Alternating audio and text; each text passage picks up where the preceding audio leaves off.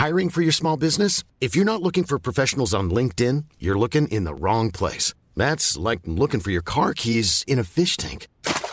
LinkedIn helps you hire professionals you can't find anywhere else, even those who aren't actively searching for a new job but might be open to the perfect role. In a given month, over 70% of LinkedIn users don't even visit other leading job sites. So start looking in the right place. With LinkedIn, you can hire professionals like a professional. Post your free job on linkedin.com slash people today.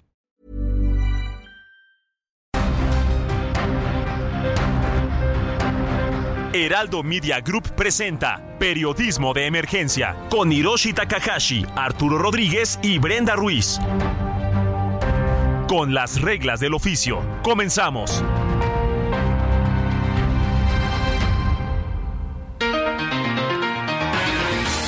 Muy buenos días, sean bienvenidos y bienvenidas a Periodismo de Emergencia en este domingo 19 de marzo del 2023. Estamos como todos los fines de semana transmitiendo en vivo desde las instalaciones del Heraldo Media Group acá en la Ciudad de México. Son las 10 de la mañana con 3 minutos tiempo del centro de este país. Precisamente eh, como le estábamos platicando, como todos los fines de semana, tengo el gusto de saludar a Karen Torres. Muy buenos días, Karen.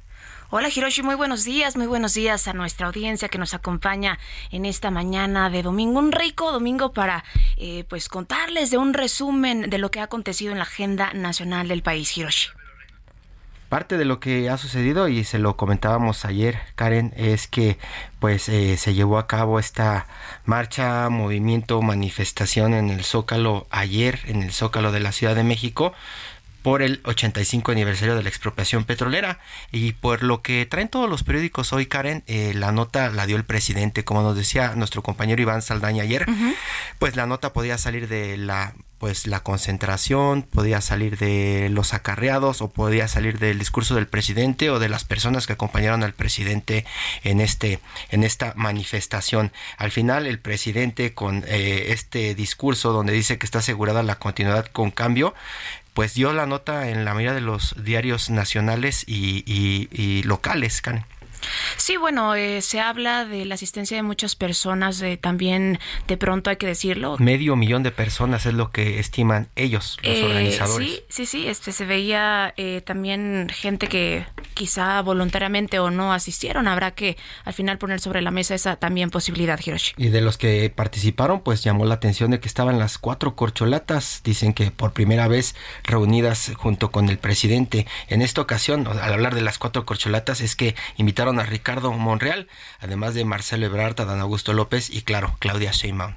Las cuatro corcholatas que al final están en el ojo público y sí, eh, en esta ocasión eh, algunas diferencias fue también en la marcha. El presidente no se dio como la vez pasada desde, desde el Ángel de la Independencia. Esta vez hizo su participación desde, pues bueno, el Palacio Nacional.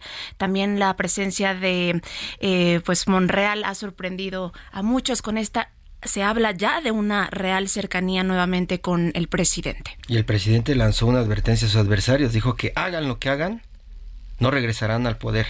Además, bueno, pues además de que eso se destacó en, en- en muchas de las portadas de los diarios de este país, también por ahí, eh, pues la ausencia de Cuauhtémoc Cárdenas Solórzano, hijo del expresidente Cárdenas del Río, y también de, de, pues el que era su coordinador de asesores, como le estábamos platicando en este espacio ayer. Eso fue lo que Sí. generó los, los comentarios políticos alrededor. Y otro comentario que habría que poner sobre la mesa fue el izado de bandera, que, que bueno, habría que eh, preguntar genuinamente eh, por qué el día eh, de la marcha del 8M no se, no se estuvo esa bandera y también el día de la marcha.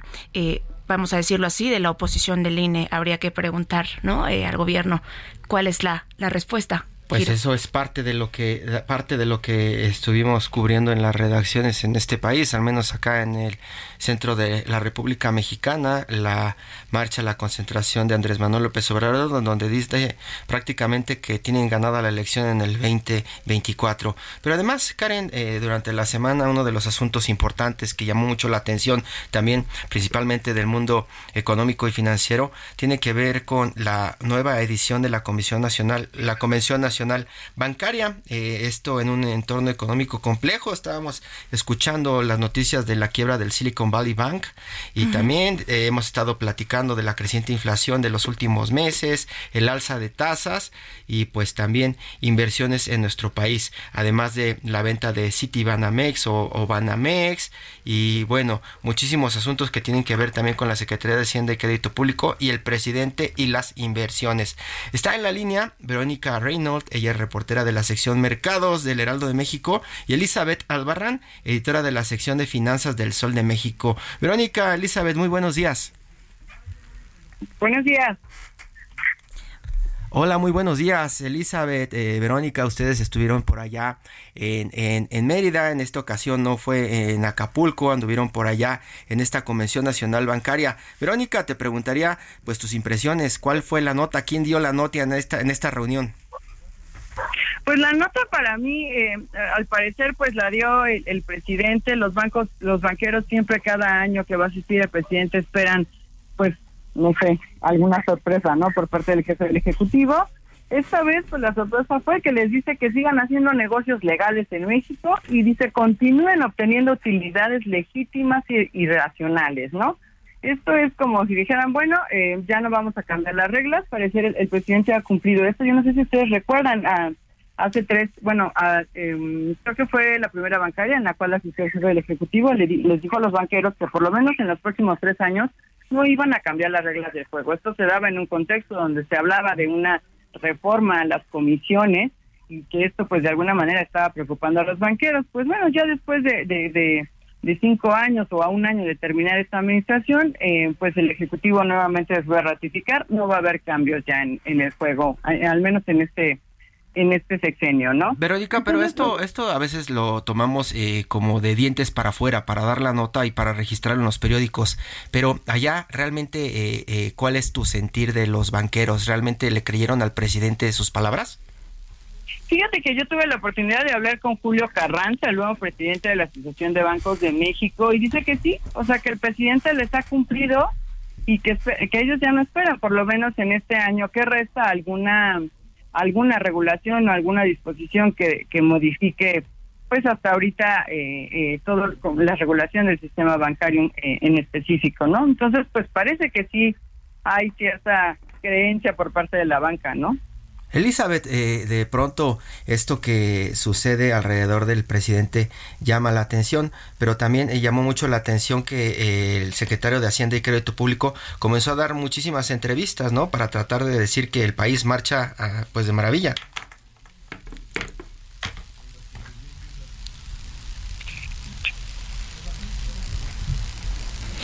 Y habrá que, habrá que también señalar, eh, Vero, Elizabeth, que este evento, pues bueno, se ha dado en torno a un... Eh, pues complejo momento económico y ante también una reciente quiebra del banco estadounidense y también no hay que dejar de decirlo de la creciente inflación y la alza eh, pues de tasas que se tiene de interés. Elizabeth. pasar desapercibidos por todo lo que implica en el mundo fue justamente la quiebra de los bancos en Estados Unidos, especialmente de Silicon Valley Bank. Eh, tanto la Asociación de Bancos de México como los reguladores financieros aseguraron que el sistema bancario esté contaminado por esta situación y que hasta ahora no se ha reportado ninguna salida de recursos como efecto de las quiebras de estos bancos.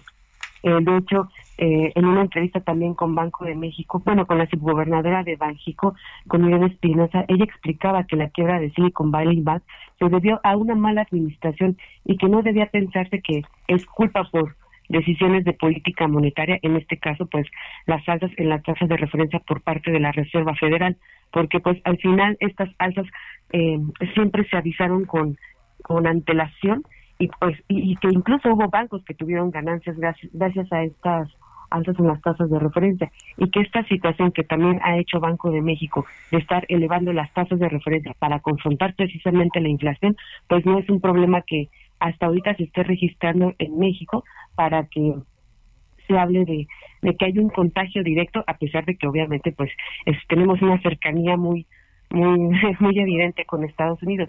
Y esto se debe también en gran medida a que la regulación en Estados Unidos es muy diferente a la que se tiene en México. ¿Por qué? Porque en Estados Unidos cada cada entidad tiene una regulación regional, es decir, cada estado, cada lugar tiene como su, regulación diferenciada y en el caso de México tenemos una regulación universal o general que aplica para todos los bancos en cualquier estado del país. Verónica, Verónica, de pronto eh, eh, con lo que comenta Elizabeth, pareciera que eh, pues los banqueros mexicanos están a la vanguardia, ¿no? Cada vez que vemos un ejemplo de este tipo de quiebras desde 2008, nos damos cuenta de que esas malas experiencias que hemos tenido en el pasado han funcionado para tener una mejor regulación y que pues este tipo de riesgos ya estén en, en la mira, ¿no? ¿No, Verónica? Efectivamente, no olvidemos que México, bueno, el sistema financiero bancario fue el primero en, en aplicar las reglas de Basilea, sobre todo estas que tienen que ver con la, con la, con la, con la, con la liquidez, ¿no?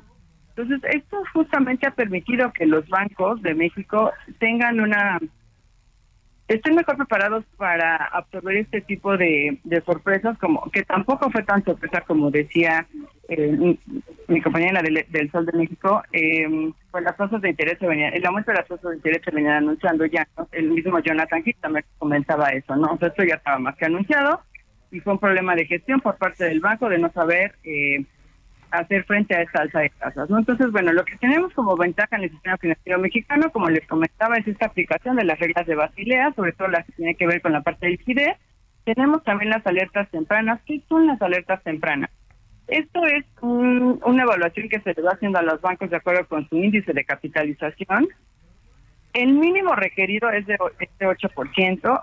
Aument, eh, aplicando las reglas de facilidad subió un 10.5%, pero el sistema bancario mexicano tiene un nivel de índice de capitalización de 19% en promedio. Entonces, ¿qué hace esto? Pues bueno, eh, van viendo de tal manera que si baja el índice de capitalización de algún banco después del 10.5%, empiezan a tomarse ciertas medidas de tal manera que eviten que, el, que los bancos caigan en alguna quiebra o en alguna insolvencia, ¿no? Esto es una ventaja que tenemos respecto al sistema financiero estadounidense, así como decía pues eh, Elizabeth, pues también ellos tienen como eh, reglas o regulaciones muy locales, ¿no? Así es, eh, Vero, Elizabeth. Eh, sin duda, el balance que se hace en este 2023 es que es un año crucial, un año crucial para la economía global. Y me gustaría poner sobre la mesa también, eh, si nos pueden compartir y a nuestra audiencia de este domingo, cuáles son los retos y las oportunidades, digamos, de inclusión y sostenibilidad. Y el nearshoring que se habla tanto eh, ahora con la entrada también de Tesla eh, a Monterrey. ¿Cuál, ¿Cuál es el balance de los retos y oportunidades que se tienen? Bueno, si me eh, o bueno, adelante, pero sin problema. No, no, adelante, Elizabeth, gracias. Ah, bueno, eh, pues sí, de, realmente había demasiado optimismo respecto al nearshoring. Eh, todos los banqueros y, y en general las autoridades eh, mantenían esta sensación de que, eh, bueno, se hablaba incluso del Mexican Moment con el ¿no? y de hecho pues uno de los temas que comentaban es que eh, si México logra concretar el impulso de la inversión extranjera directa la cartera de crédito del sector bancario a empresas podría ser hasta 132 mil millones de pesos, lo cual podría beneficiar a alrededor de 15 mil empresas, ¿no? El ADN justamente marcaba eh, tres tipos de escenarios, ¿no? Uno que era como eh, el escenario conservador, el que, bueno, si, si nos va bien, podemos dar hasta 27 mil millones de pesos en créditos y podemos beneficiar a a, 5 mil empresas, ¿no? Mientras que en un escenario moderado los créditos serían de 79 mil millones de pesos y beneficiarían a más de 10 mil empresas. Entonces realmente eh, respecto al nearshoring, pues hay mucho optimismo, hay parece que todo va va a depender de la economía de, de, la relocalización que veamos en, entre las diferentes regiones.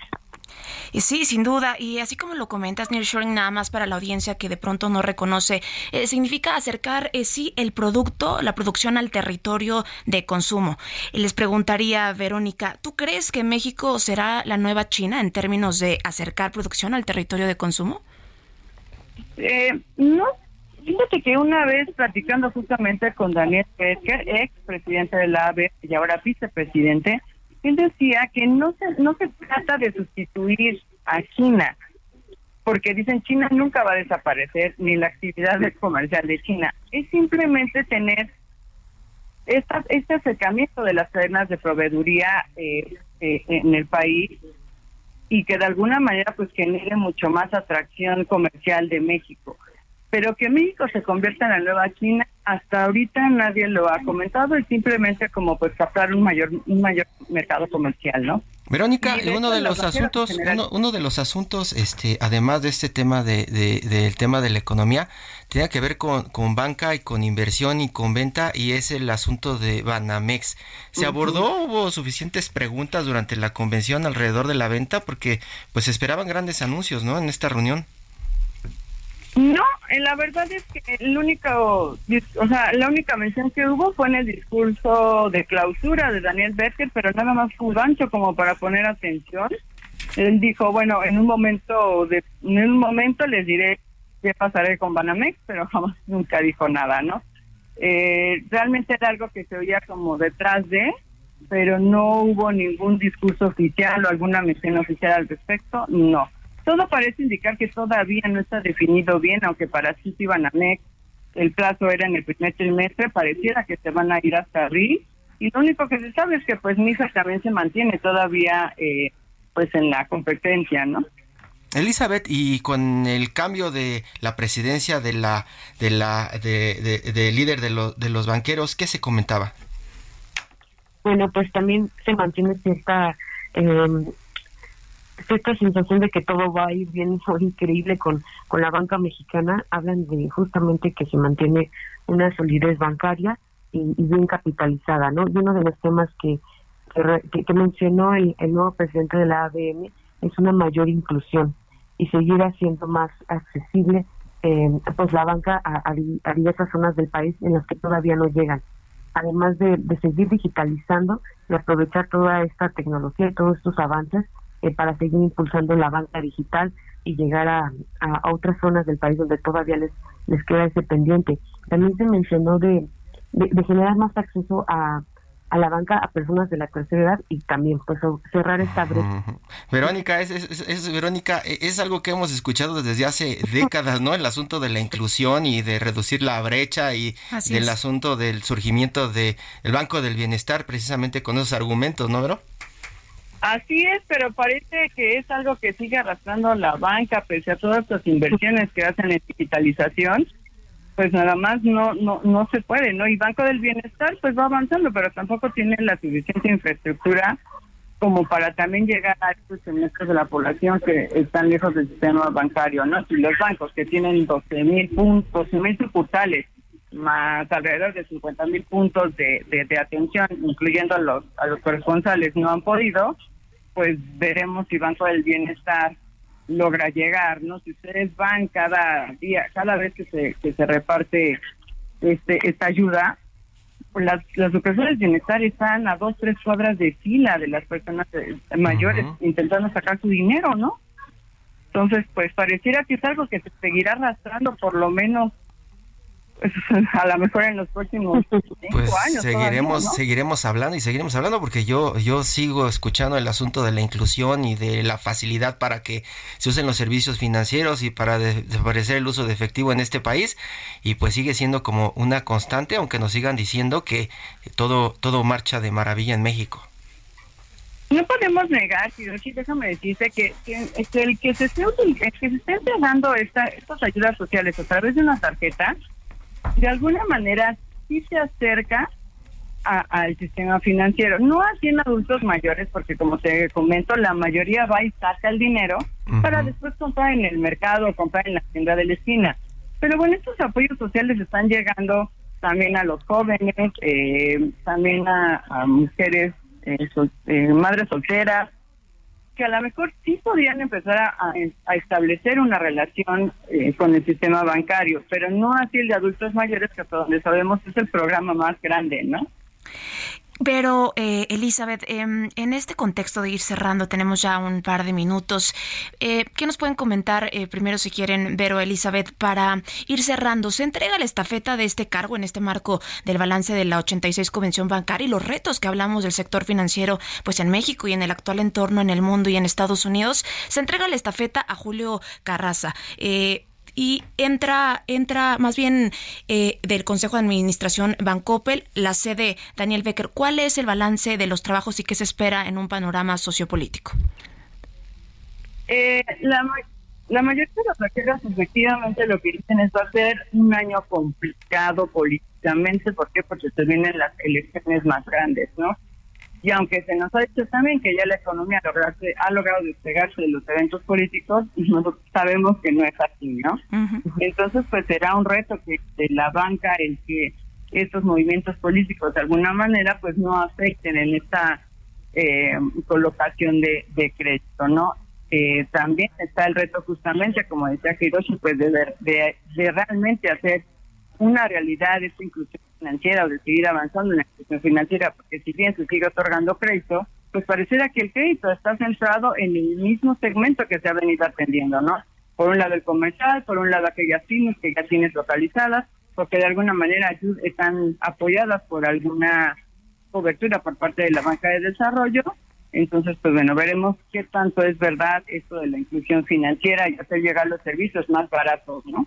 Elizabeth, Sí, muchas gracias. Pues justamente también uno de los temas que no dejará de ser como el desafío, pues es tanto la inflación como las tasas de interés y las tasas de referencia.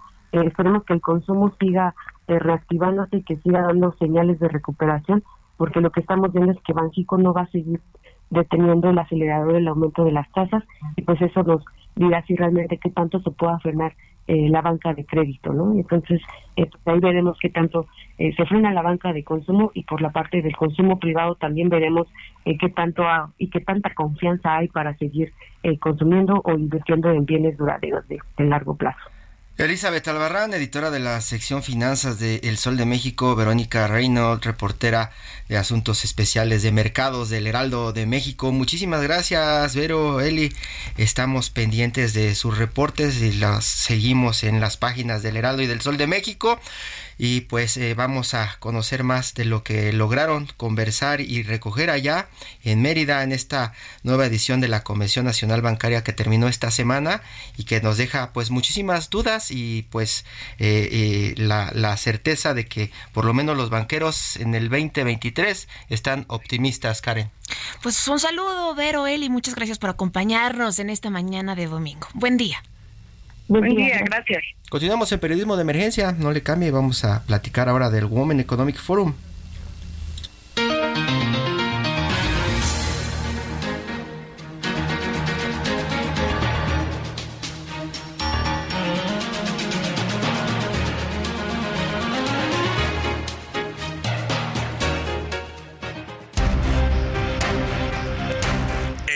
Continuamos en Periodismo de Emergencia por el Heraldo Radio.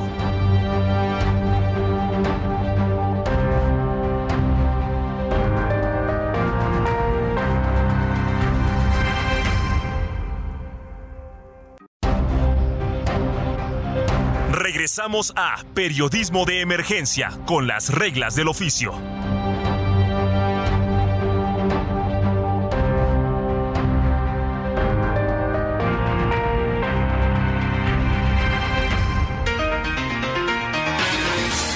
Son las 10 de la mañana con 30 minutos tiempo del centro de México. Estamos transmitiendo en vivo desde las instalaciones del Heraldo Media Group. Esto es periodismo de emergencia. Karen Torres, tú nos avisaste la semana pasada que este 21 y 22 de marzo se llevará a cabo la quinta edición del Women Economic Forum Iberoamérica. Un evento que este año tiene como objetivo llamar a la sociedad a realizar una alianza entre mujeres, hombres, instituciones, organizaciones, iglesias, partidos políticos y familias para lograr una realidad diversa e inclusiva. No sé qué significa eso, pero le vamos a preguntar a Michelle Ferrari, a la presidenta del Women Economic Forum, pues de a qué se refieren con esta con esta mezcla. Así es y por eso esta mañana de domingo damos la bienvenida y los buenos días a Michelle Ferrari, quien es, como ya lo mencionas, presidenta del Women Economic Forum. ¿Cómo estás, Michelle? Muy buenos días. ¿Cómo están? Buenos días. Feliz de acompañarlos esta mañana. Muy buenos días, muy buenos días. Yo lo que decía ahora a Karen es este tema de la realidad diversa e inclusiva. This Mother's Day, celebrate the extraordinary women in your life with a heartfelt gift from Blue Nile. Whether it's for your mom, a mother figure, or yourself as a mom, find that perfect piece to express your love and appreciation. Explore Blue Nile's exquisite pearls and mesmerizing gemstones that she's sure to love. Enjoy fast shipping options like guaranteed free shipping and returns. Make this Mother's Day unforgettable with a piece from Blue Nile. Right now, get up to 50% off at BlueNile.com. That's BlueNile.com. Eh, no es lo que hace eh, de pronto también del World Economic Forum y algunas de las reuniones que, que realizan. ¿Por qué, la, ¿Por qué la diferencia en este momento y qué es lo que, qué es lo que haría realmente este, la diferencia con esta reunión que tendremos el 21 y 22 de marzo? Sí, el 21 y 22 de marzo es la quinta edición del Women Economic Forum eh, Iberoamérica, eh, coordinado desde México, eh, lo cual viene a contribuir pues una diversidad importante de personajes que vienen con un contenido a influir todavía sobre los temas en la agenda de diversidad e inclusión. Y creemos que es un, una forma de seguir eh, inspirando a la sociedad, a las empresas, al gobierno, de cómo continuar accionando para una mejora en este mundo de equidad e igualdad. Sin duda es un esfuerzo muy importante que eh, Michelle tiene como objetivo también invitar a las mujeres y a la población mexicana para generar historias de vida, eh, que también puedan tener herramientas que de pronto les permitan... Eh, reconocer sus derechos y obligaciones, la inclusión laboral y todo este panorama que hoy nos hace visibilizar la participación de todas nosotras las mujeres en la vida pública y privada de nuestro país. Michelle. La verdad es que todo el, evento trae una agenda importantísima alrededor de varios ejes. Eh, diría desde el mundo corporativo, desde gobierno, salud, finanzas, emprendimiento, entretenimiento, deporte. Y esto todo contribuye justamente, como dices, para seguir eh, fomentando eh, prácticas normativas, políticas y decisiones que las mujeres pueden tomar y los hombres, yo diría, sobre cómo seguir mejorando o achicando esta brecha que según la ONU acaba de, decir, ¿no? Que se volvió a abrir por una brecha digital, un tema de educación.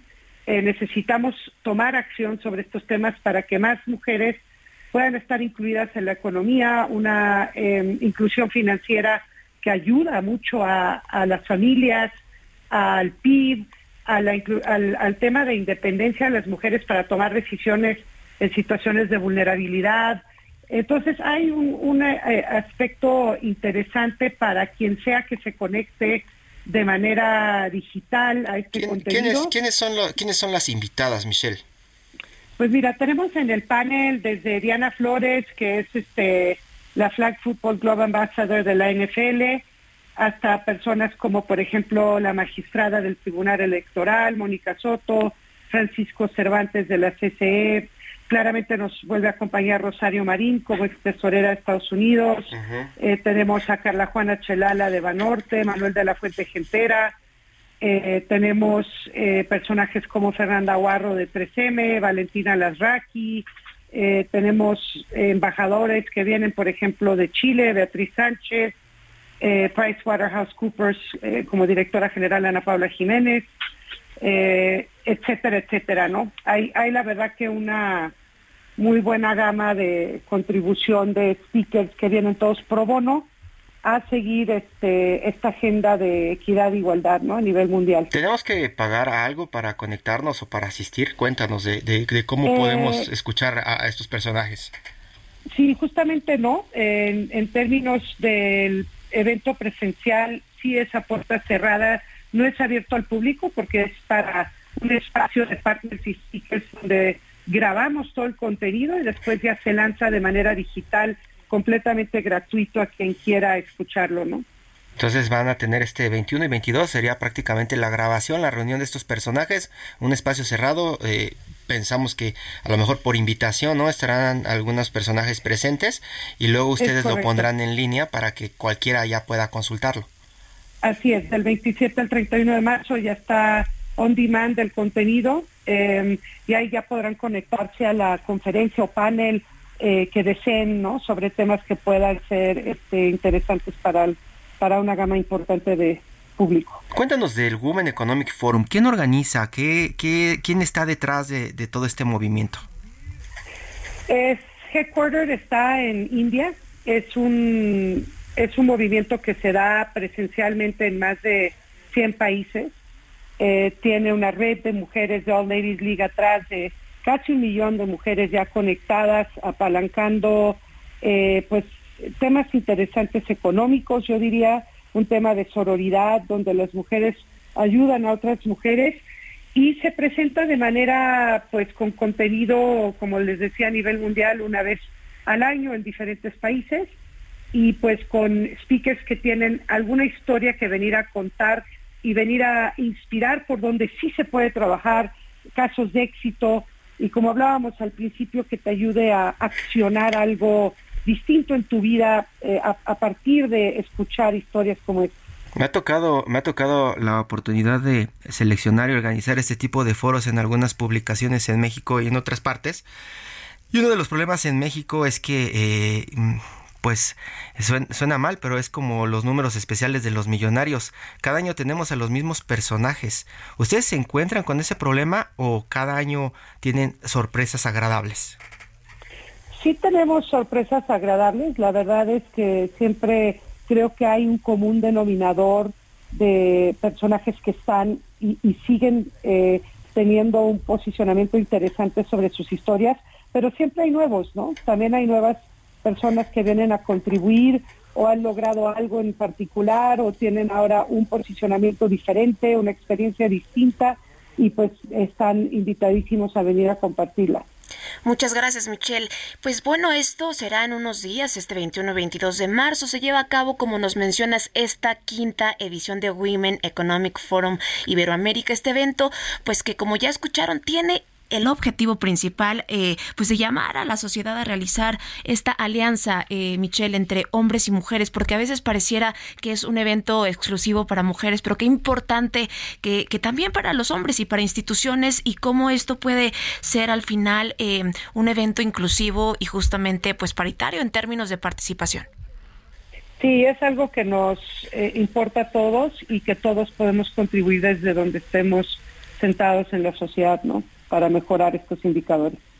Pues, ¿cuál sería un último mensaje en estos eh, dos minutos que nos quedan para la audiencia? Eh, ¿A quién recomiendas que se que se conecte en este pues evento que también podrá podremos decir será digital? Eh, ¿Cuál será el último mensaje que nos quieras compartir? Sí, yo creo que es un foro donde quien sea que se conecte se va a llevar una buena experiencia en términos de lo que va a escuchar eh, desde padres de familia, instituciones educativas, emprendedoras, médicas, eh, etcétera. No, no hay, eh, es un contenido súper inclusivo justamente para aportar, llegar a cualquier alcance de los rincones de, los países de habla hispana. Así que estamos con la fiel creencia de que así será y podemos seguir actuando sobre aminorar la brecha de género e igualdad para las mujeres en México. Michelle, y rápidamente, ¿algún personaje que no debemos perdernos por su participación, por su frescura, por su sorpresa de pronto este, dentro de este entorno de negocios tan cambiante? Sí, yo creo que, bueno, siempre la conferencia de Rosario Marín es altamente inspiradora y yo creo que tendríamos, por ejemplo, interesante escuchar a Diana, ¿no? De la NFL. la chica que salió por ahí en el Super Bowl, ¿no? Exacto, sí, estamos entusiasmados de escuchar su historia en un mundo pues de, de hombres finalmente que ha podido este, lograr varios, varios temas o superarnos. Michelle Ferrari, presidenta del Women Economic Forum, muchísimas gracias. Estaremos pendientes en una próxima entrega. Seguramente nos podrás platicar qué fue lo que dejó esta quinta edición del Women Economic Forum Iberoamérica. Muchas gracias. Muchas gracias, Michelle. Buen día. Por apoyarnos. Hasta luego.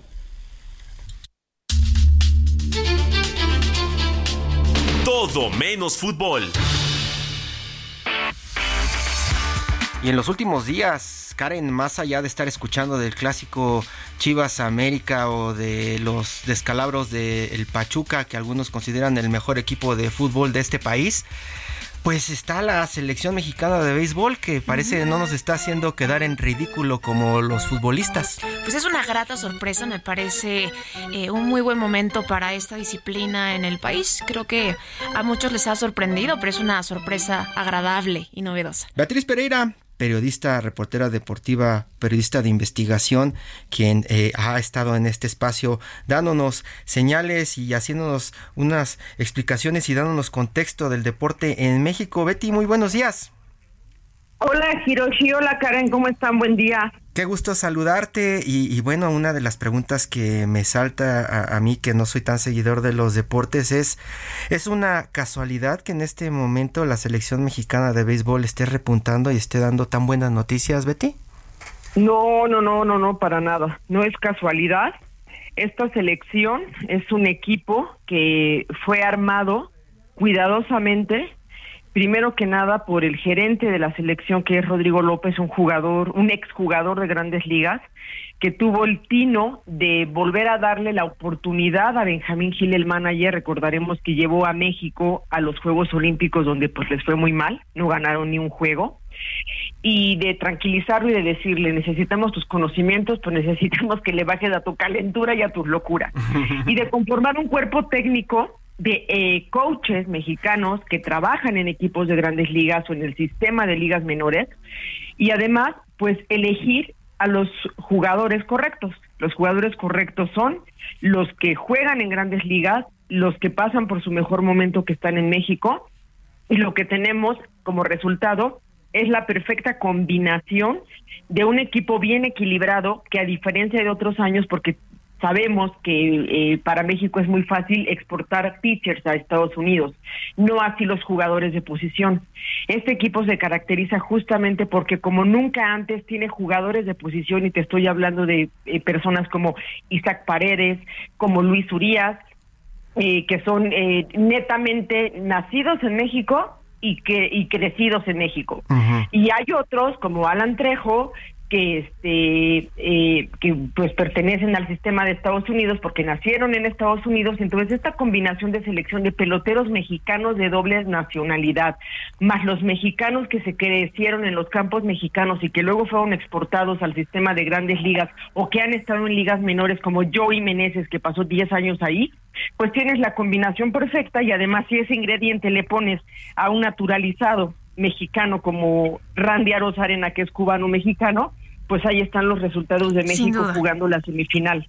Beatriz Pereira, yo considero que nada en una disciplina de deporte debe ser casualidad, toda vez que los resultados pues son evidentes y que cualquier deporte pues em, requiere de, de, respeto y de tiempo, de entrenamientos. México jugará contra Japón en la ronda de semifinales del Clásico Mundial de Béisbol este lunes 20 de marzo. ¿Cuál es para ti la perspectiva?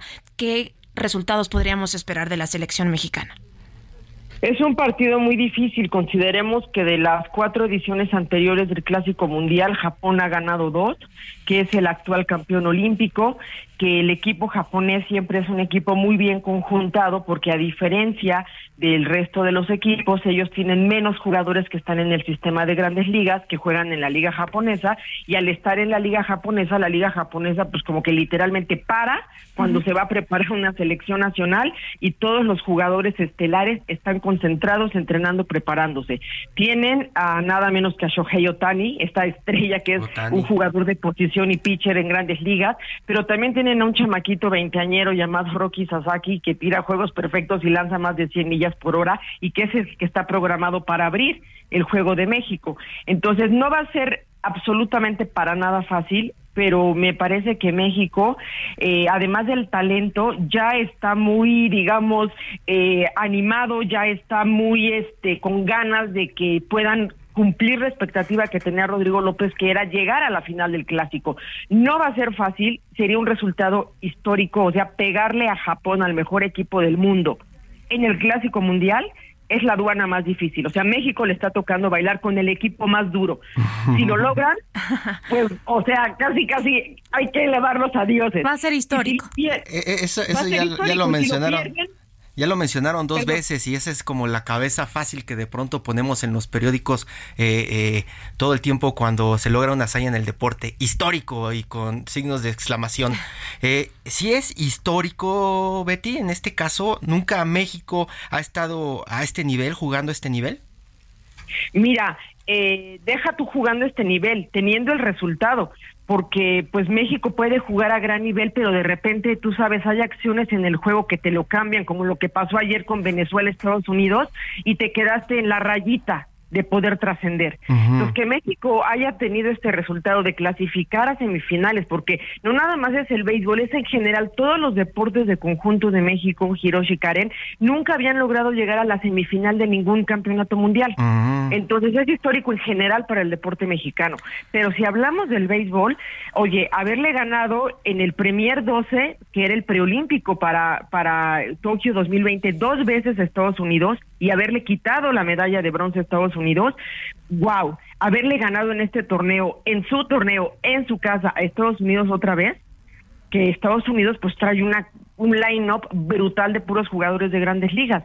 Entonces, a México le había faltado eso dejar solamente, digamos, como si fuera poco, pegarle a Estados Unidos y, y, tratar de ganarle otros equipos que luego se le indigestaban como Canadá o como se le indigestó Israel en los Juegos Olímpicos. Entonces, lograr ese equilibrio de les damos igual a los chiquitos que a los grandes era lo que le faltaba a México y me parece que haber llegado a esta semifinal sí es un paso gigantesco en la historia de este deporte en México. Beatriz, ¿qué crees que hizo la diferencia eh, para que México pueda llegar a esta semifinal y para vencer también a Puerto Rico, un, un equipo fuerte? Lo venció 5-4, entonces, ¿cuál crees que ha sido la diferencia para poder haber llegado a la semifinal?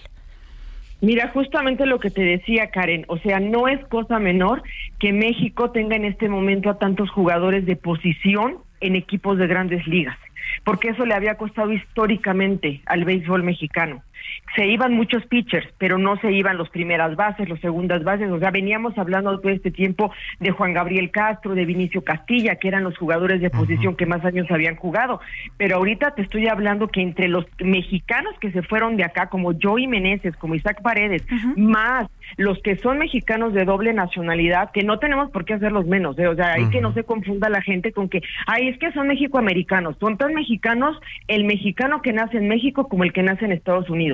Entonces, esos chavos que son talentosísimos porque se formaron en el sistema de allá, pues tienes la combinación perfecta. Y además es una cosa, Karen, Randy Arozarena ha estado bateando de una manera explosiva, pero es que si no es Randy, es que es Isaac Paredes, pero es que si no es Isaac Paredes despertó Luis Urias y Alex Verdugo que no había podido batear, ¿sabes? Entonces, cuando hay esta comunión en los equipos donde no nada más uno hace la chamba, sino todos lo están haciendo, o sea, le rescataron la derrota a Julio Urias frente a Puerto Rico, ¿no? Que Julio Urias, pues yo sí te diría, le medio quedó a deber al equipo mexicano, dos salidas, dos descalabros, ¿no? Pero sus compañeros estuvieron ahí para levantarlo. Entonces, si no jale el picheo, pues jale el bateo y jalan los dos. Y además, desde mi punto de vista, tener a un tipo como Benjamín Gil, que es un tipo que no se rinde, que es un tipo que los madrazos lo levantan y lo animan a salir adelante, más Rodrigo López ahí, no, pues, o sea, se juntó el hambre con las ganas de le salió todo perfecto una buena comunión, ¿no? Una buena comunión, Beatriz. Beatriz Pereira, periodista de investigación, reportera deportiva, experta en béisbol y experta en investigaciones también de qué es lo que no funciona en el deporte mexicano.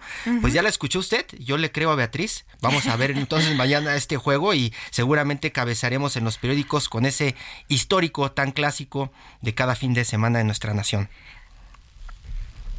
Pues ojalá que así sea, Hiroshi. Si me permites aventarme un comercial. Por favor. Los quiero invitar a ti y a Karen el próximo sábado en la Feria del Libro de Coyoacán, ahí en el Jardín Hidalgo, voy a estar presentando mi libro Pelotero. Dense una vuelta, Hiroshi. Está bien bueno el libro y va a estar bien buena la presentación. ¿Y, te parece, eh, lo hacemos como un compromiso? Nos enlazamos el siguiente sábado y nos cuentas.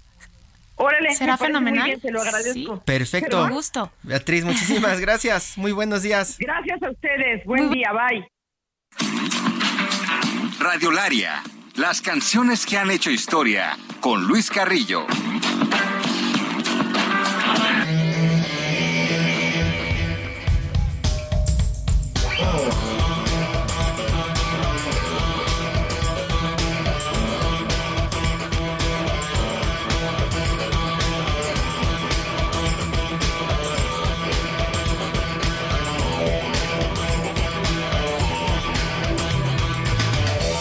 Luis Carrillo de Radiolaria, muy buenos días. Luis, qué gusto saludarte y ahora, ¿por qué nos recibes con YouTube? Cuéntanos. Hiroshi, Karen, buenos días. Pues en estos días andan reviviendo los fans de la banda, ¿no? Con el nuevo, entre comillas, nuevo disco Sons of Surrender, las versiones reinterpretadas de YouTube, además de un documental fantástico que está saliendo, se los recomiendo, que se llama A Sort of Homecoming. Eh, el, libro autobiográfico de Bono y el anuncio del concierto de inauguración de, esto que es, es, como The Sphere allá en Las Vegas, ¿no? El cierre de año, uno de los conciertos y espectáculos de negocios más esperados, ¿no? O sea que vuelve a estar en, en, boca de todos YouTube como debe, como debe ser. Y bueno, pues en esta, en esta ocasión, hablando de YouTube, si un tema cambió la carrera de esta fantástica banda irlandesa, bueno, pues eso es The Fly, el primer sencillo, no sé si lo recuerdan, del disco uh Baby, fantástico. Y si alguien cambió el sonido de aquella banda, no fue ni el productor Flood, ni Brian Eno, ni, ni The Edge. Fue curiosamente el asistente de vestuario de la banda, Clinton Fitzgerald, que le regaló a Bono en aquel tiempo los famosos lentes, estos que parecían de ojos de mosca. Y además de los lentes, le regaló un libro de Jenny Holgen, que terminó por convencerle en aquel entonces de cambiar su imagen y crear su alter ego y acabar con el YouTube de la etapa de Joshua Tree, que bien recordarán era mucho más digerible y mucho más acústico. Sí, era más como, como los himnos de eh, muchos de la clase trabajadora también, ¿no?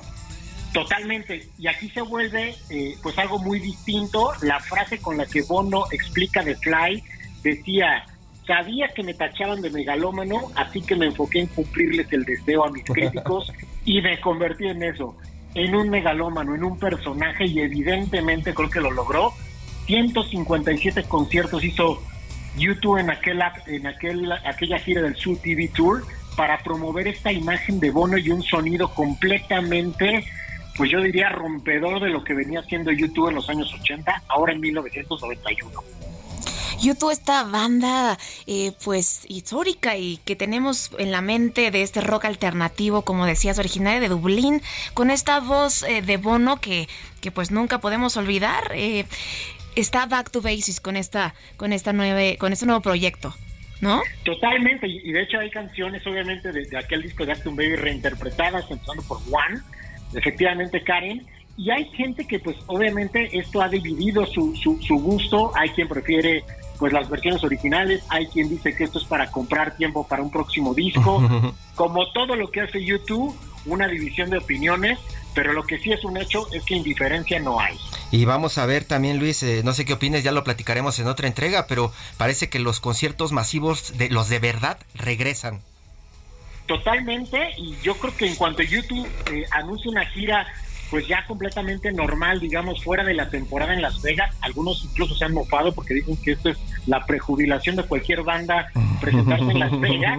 Si YouTube viene a México o hace una gira, ya sabemos el arrastre que puede tener a nivel estadios ¿no? Pues se habla que va a ser en Nueva York, en el Icon Bacon Theater, el, en abril 16 con este Spring 2023 Stories of Surrender. Habrá que ver eh, pues cómo está moviéndose esta, eh, este evento y si ya se puede comprobar que habrá este tour YouTube 2023. Ojalá que así sea y ya sobre eso comentaremos y ojalá traigan canciones del calibre de The Fly y de muchos otros clásicos de la banda irlandesa. Luis Carrillo de Radiolaria, muchísimas gracias, nos escuchamos en la próxima entrega. Karen Torres, muchas gracias. Muchas gracias, muy buen día. Gracias por acompañarnos.